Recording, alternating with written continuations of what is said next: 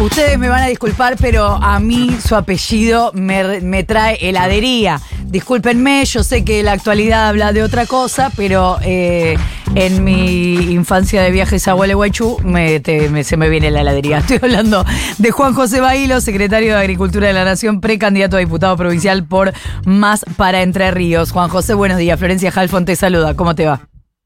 Buen día, Florencia, ¿qué tal para vos y para la audiencia? Gracias por atendernos. Bien. Y es así, mi apellido es una marca. Eh, claro, eh, sí. Eh, Juan José, ¿están contentos con los resultados del dólar agro? Eh, sí, están, a ver, conformes, Ajá. ya dentro de lo esperado, esperaban llegar mínimamente a 2 mil millones de dólares en el transcurso del periodo hasta el 31 de agosto, eh, y ya está en un 50% de, de ese monto, así que está dentro de lo que esperábamos. Esta medida tiene que ver con el objetivo de recomponer las reservas del, Banco Central y le da una, una ventana de oportunidad a quienes tienen maíz de vender a, a un dólar eh, especial. También ese dólar especial alcanza las economías regionales. Las economías regionales tienen una modalidad de liquidación que por ahí no, no es, la, no es la similar o no es comparable con lo que es el, lo que es maíz o, soja, eh, que es más de liberación inmediata, tienen otra logística, las economías regionales más de mediano plazo. Pero bueno, eso también las hace, la medida las hace atractivas como para acelerar en parte ese proceso, por lo cual nosotros entendemos que vamos a cumplir eh, eh, sobradamente el objetivo de 2 mil millones. Cuando decís conformes y no contentos, ¿es porque es una medida de emergencia o es algo que se podría extender en el tiempo?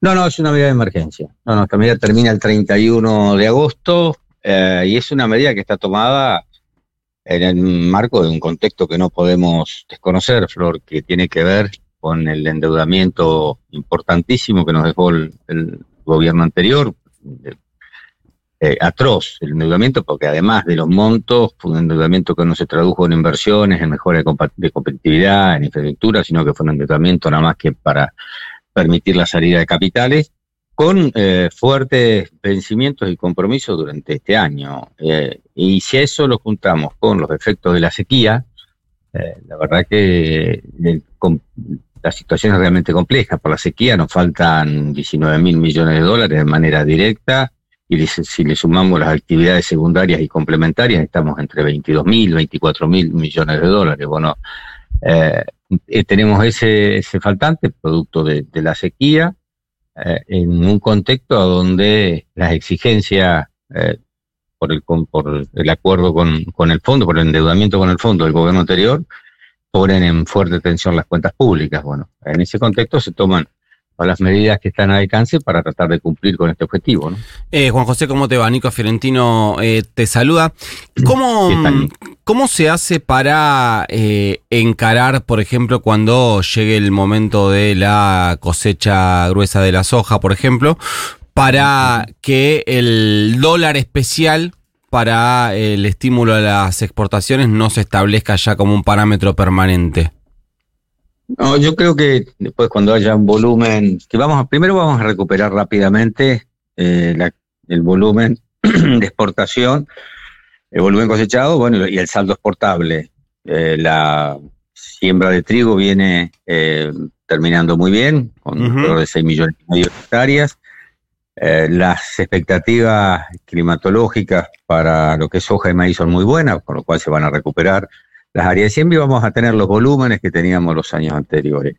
Eh, yo creo que cuando haya esos volúmenes, eh, que se le pueda dar determinada previsibilidad a la macroeconomía, eh, y esa, esa previsibilidad a la macroeconomía debería darle la previsibilidad a los productores. Saber que, bueno, no, no, el gobierno no, no tiene, digamos, estas situaciones de coyuntura tan, tan agudas, producto de estas dos cuestiones que te describí anteriormente, eh, y trabajar más en un horizonte de previsibilidad. Creo que hay que dar señales claras eh, en este sentido y el productor, bueno, va, va a saber, eh, digamos, tomar las decisiones que entienda de liqui- liquidar o no, pero que no, no va a haber cambios en las reglas de juego, Bien. yo.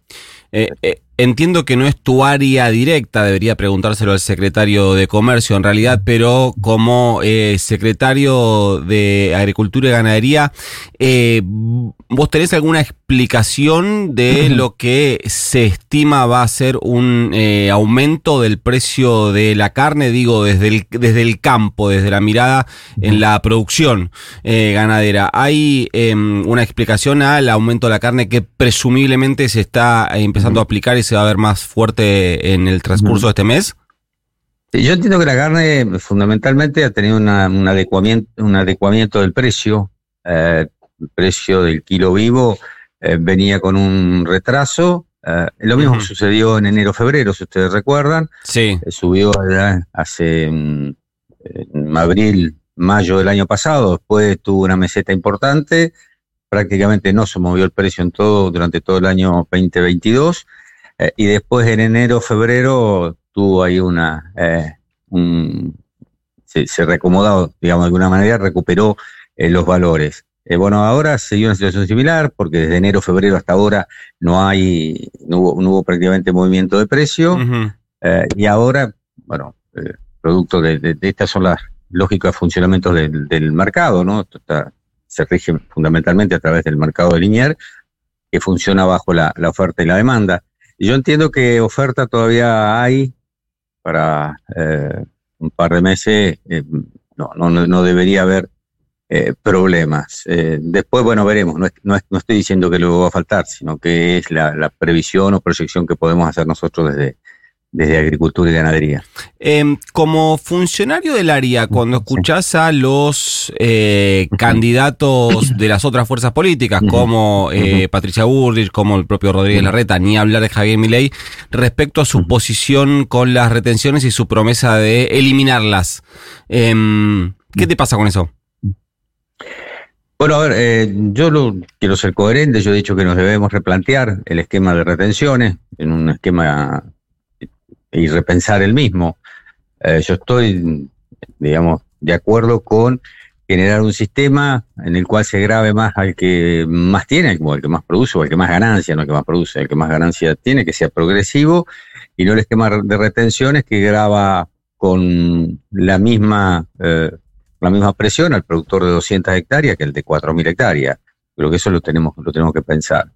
Eh, y si hay que modificar las alícuotas de las retenciones para que los productores eh, tengan mejores condiciones para invertir, porque para que se desarrolle más, eh, tanto como no tanto el área sembrada, sino la inversión en tecnología y en biotecnología para tener mayor volumen de producción y mayor saldo exportable y eso nos haga crecer, porque entiendo que no la manera de seguir solucionando los problemas que tiene este país es sobre la base del crecimiento eh, y si le tenemos que dar mejores condiciones que nos garanticen o nos den mediana previsibilidad de ese crecimiento, yo no tengo ningún inconveniente. Pero esto hay que hacerlo con responsabilidad, porque lo que no podemos hacer es resentir las cuentas públicas, lo que no podemos hacer es poner en riesgo eh, los ingresos del Estado para asistir a otras cuestiones que son tan importantes como es educación, seguridad, salud, eh, y todo lo que hace el sistema previsional y todo lo que hace al, sostenimiento de las obligaciones indelegables del Estado.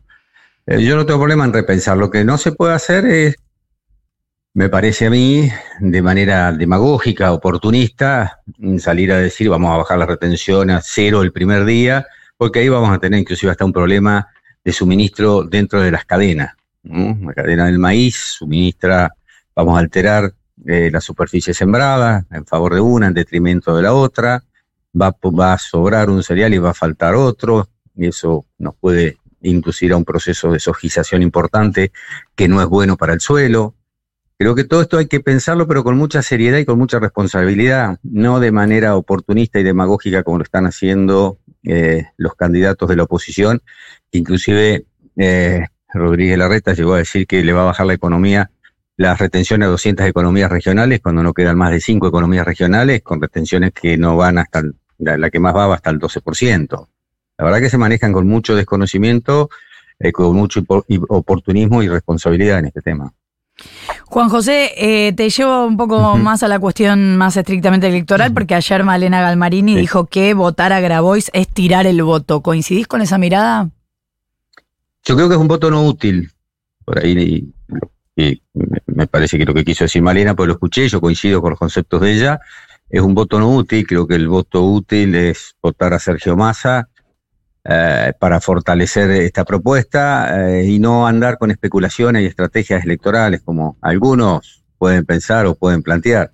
Que eso, eh, eso no se puede plasmar, esas ingenierías electorales, esas estrategias finitas electorales de votar a uno, para perjudicar a uno, para beneficiar al otro, para elegir después al rival, eso no, es imposible de plasmar en un universo de millones de votantes.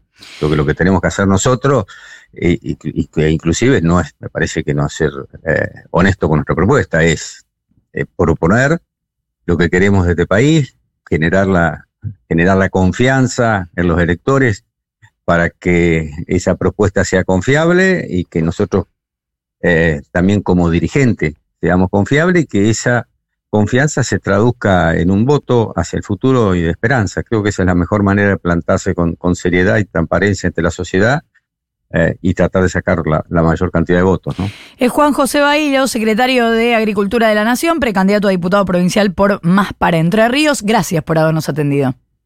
No, gracias a ustedes por llamar. Un abrazo. 8 en punto de la mañana, 21.7 la temperatura en esta región del país y en el 11 40 66 000. Hoy hay confesionario conservador.